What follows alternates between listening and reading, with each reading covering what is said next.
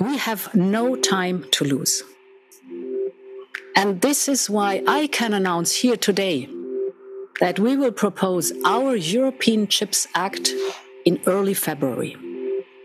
What does it do? Wenn es nach Ursula von der Leyen geht, wird der Wettlauf um technologische Vorherrschaft nicht mehr allein zwischen China, Taiwan und den USA entschieden. Insgesamt 43 Milliarden Euro will die Europäische Gemeinschaft bis 2030 in die Mikrochip-Industrie investieren und die Forschung für deren Weiterentwicklung fördern. Damit soll Europa unabhängig werden von den Hightech-Giganten in Asien und Amerika und mögliche Lieferschwierigkeiten wie während der Pandemie umgehen.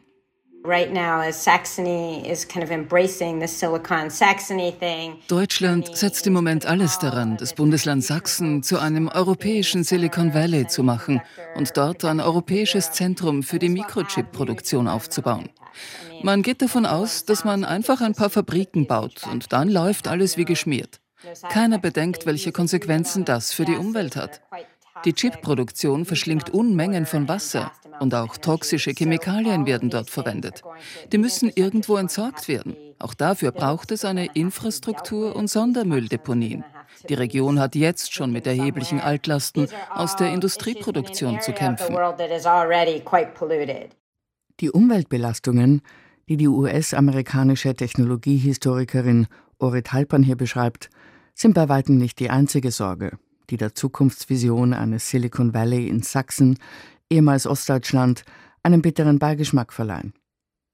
Laut einer Vergleichsstudie des Wirtschaftsnachrichtendienstes Bloomberg haben Chiphersteller die traditionellen Spitzenreiter der weltweiten Schadstoffbelastung, wie die Autoindustrie, längst überholt. Ein Grund für den hohen Wasser- und Energieverbrauch der Chipindustrie ist, dass das Silizium, das als Halbleitermaterial für Prozessoren, Solarzellen und nahezu alle elektronischen Geräte heute gebraucht wird, dass dieses hochreine Silizium nicht einfach in der Natur zu finden ist. Der Geologe Thomas Angerer von GeoResearch Österreich also diese ganzen Sande und Kiese zum Beispiel, die natürlich in Österreich sehr, sehr stark und in Deutschland auch sehr, sehr äh, in riesigen Tonnagen abgebaut werden, die werden nicht für solches Silizium benutzt. Die sind relativ feinkörnig und etwas unreiner als der Siliziumrohstoff, den man braucht für die Halbleitertechnologie. So dass eben wir eigentlich weltweit noch auf der Suche sind nach hochwertigen Siliziumlagerstätten. Das Breakthrough Institut für Klima- und Energieforschung in Kalifornien geht sogar so weit zu sagen, dass der weltweite Vorrat an hochreinem Silizium mit dem wachsenden Bedarf nicht Schritt halten kann. Alleine die Herstellung alternativer Energieformen wie Photovoltaik oder Windenergie würden 150 Prozent der aktuellen Produktionsmenge brauchen.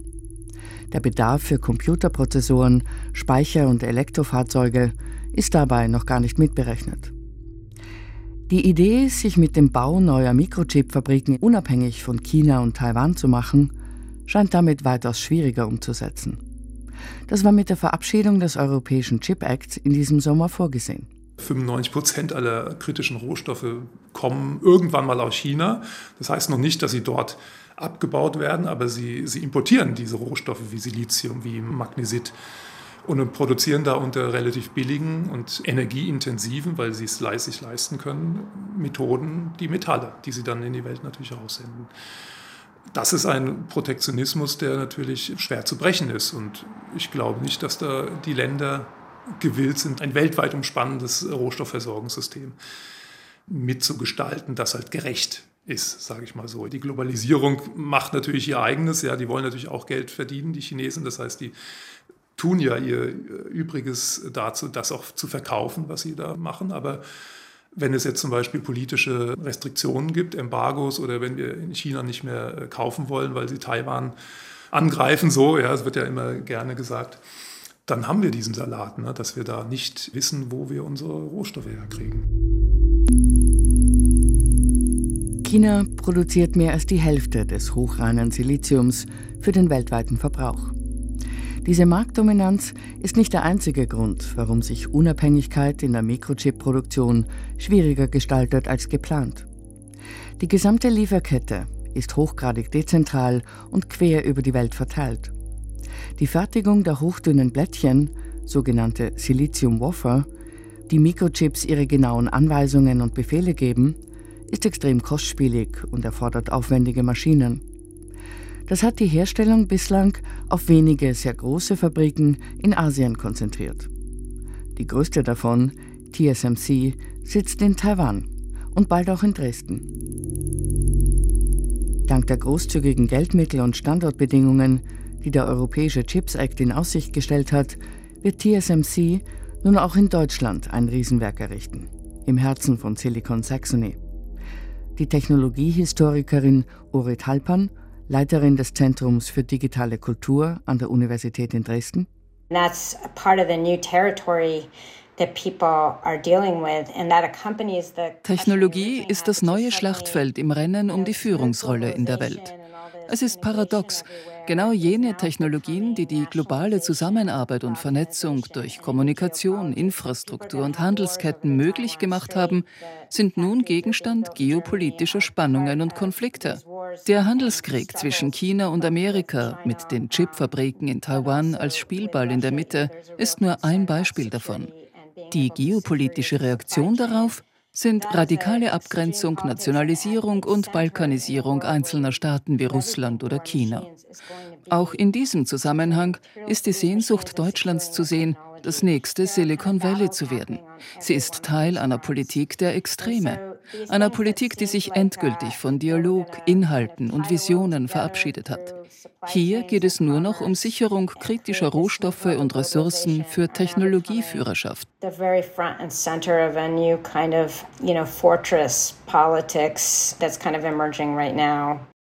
Die Tatsache, dass nicht nur Europa, sondern auch zuvor bereits Amerika einen nationalen Chips Act verabschiedet hat, unterstreicht die Bestandsaufnahme von Orit Halpern.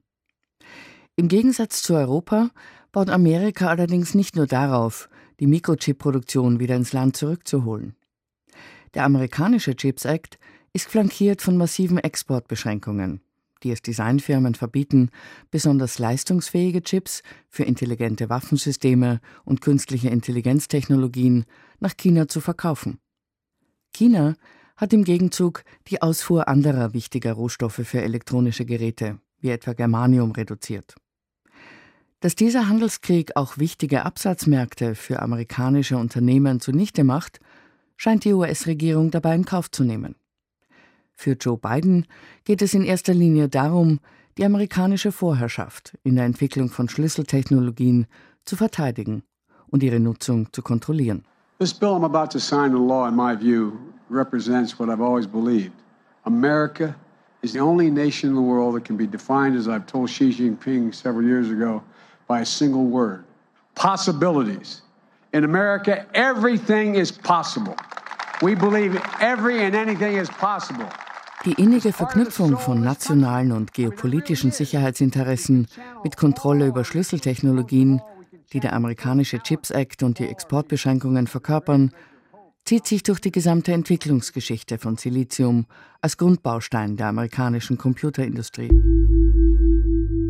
Nicht zufällig ist Silizium der Namensgeber für Silicon Valley, wo die Entwicklung von Mikrochips in den 1960er Jahren ihren Anfang nahm. Ohne den Rüstungswettbewerb mit der ehemaligen Sowjetunion und die Weltraumambitionen beider Supermächte während des Kalten Kriegs wäre der rasante Aufstieg der kalifornischen Einöde zwischen Palo Alto und San Francisco nicht so selbstverständlich verlaufen. Bis in die 1960er Jahre haben das amerikanische Militär und die Regierung Milliarden Dollar in die Hightech-Labors von Spitzenuniversitäten wie Stanford investiert. Diese Abhängigkeit von öffentlichen Geldern, so Antti Tavainen, Forscher am Institut für globale Entwicklung an der Universität in Helsinki, wird in den Gründungsmythen amerikanischer Hightech-Pioniere wie Intel, Apple, Google oder Amazon geflissentlich übersehen. Und nicht nur das. When you think about what the messianic der Mythos des prophetischen Unternehmers lenkt alle Aufmerksamkeit auf das Individuum, auf die heroische Figur des risikobereiten Start-up-Gründers. Das verstellt den Blick auf Hundertschaften schlecht bezahlter Arbeitsmigranten, die bei Tesla und anderen Hightech-Giganten wie Google arbeiten. Die innovative Unternehmenskultur, die Silicon Valley gerne nachgesagt wird, ist auf rassistischen Hierarchien, ethnischer Diskriminierung und Geschlechterungleichheit aufgebaut. Die materiellen Grundlagen des Vermögens der Hightech-Milliardäre bleiben in der konventionellen Erzählung ausgespart. Ebenso wie die immense Menge an öffentlichen Geldern, ohne die Silicon Valley nie zu einer Hochburg technologischer Entwicklung hätte werden können.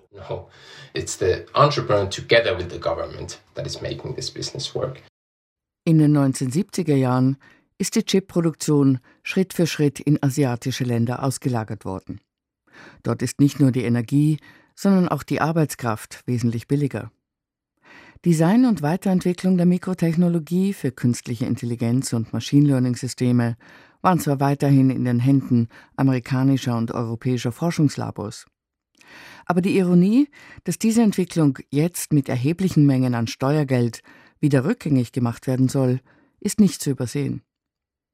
Anstatt den Zugang zu Schlüsseltechnologien allein der Risikobereitschaft von Venture-Kapital-Investoren zu überlassen, versuchen Regierungen mit kostspieligen Standortförderungen und Forschungspaketen die Kontrolle darüber wieder zurückzugewinnen.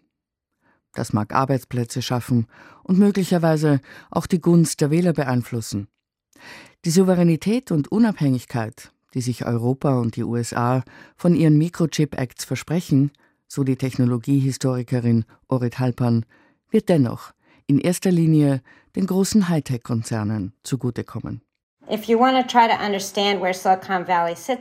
Wenn man verstehen will, welche Rolle Silicon Valley als Leitbild und Vorzeigemodell in all dem spielt, muss man sich die folgenden zwei Dinge vor Augen halten. Der Erfolg von Silicon Valley speist sich einerseits aus dem ungebrochenen Glauben an den freien Wettbewerb und Risikokapital und andererseits aus der Überzeugung, dass Technologie alle Probleme lösen kann, an denen die Politik bislang gescheitert ist, einschließlich der Klimakrise.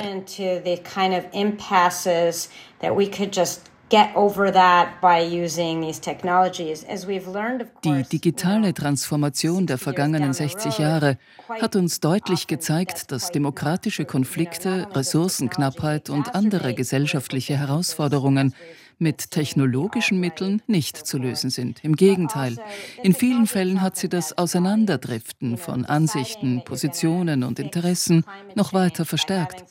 Das sehen wir am Aufstieg rechter Gruppen und Parteien. Die Idee, den Klimawandel mit intelligenten Gebäudemanagementsystemen in den Griff zu bekommen, anstatt das öffentliche Verkehrsnetz auszubauen, ist lachhaft. Aber genau das ist die Mentalität der Silicon Valley Pioniere. That's, that's right?